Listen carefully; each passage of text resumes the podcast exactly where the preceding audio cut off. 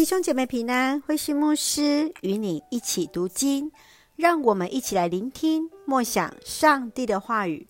马可福音第八章第一节到二十一节，法利赛人的酵母。马可福音第八章一到十节，耶稣怜悯众人，用七个饼和几条小鱼喂饱了四千人，还有七个篮子吃剩的碎片。两次喂饱众人的神迹，门徒依然欠缺对耶稣的信心呐、在十一节到十三节，法利赛人向耶稣求神迹，在这四福音都有记载的事件，可见其重要性。耶稣要所要提醒，信心不能只在于可见的神迹，这不是信心，而只是。眼见为凭的相信，而这正是耶稣要门徒小心法利赛人的笑啊！让我们一起来看这段经文与默想，请我们一起来看第八章十五节。耶稣警告他们要谨慎，要提防法利赛人的笑目和希律的笑目。当法利赛人向耶稣求神迹的时候，耶稣提醒。若是将信心建立在需要看见的神迹上面，这就不是信心 （faith），而是一种相信 （belief）。他们需要的是一个眼见为凭的神迹，可以相信，而不是对耶稣有信心。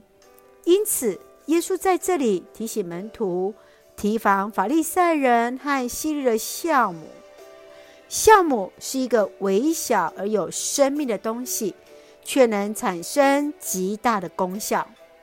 法利赛人错误的教训、假冒为善的行为、希利家族道德败坏与权贵的生活，都是要作为门徒小心提防的。亲爱的弟兄姐妹，你认为在今天的教会当中，有什么样的孝是需要注意的？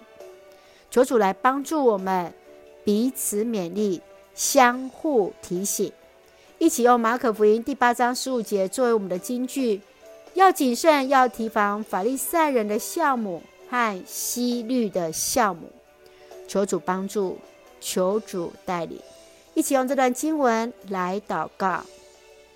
亲爱的天父上帝，感谢上帝丰盛的慈爱，从主的话语领受恩典与力量。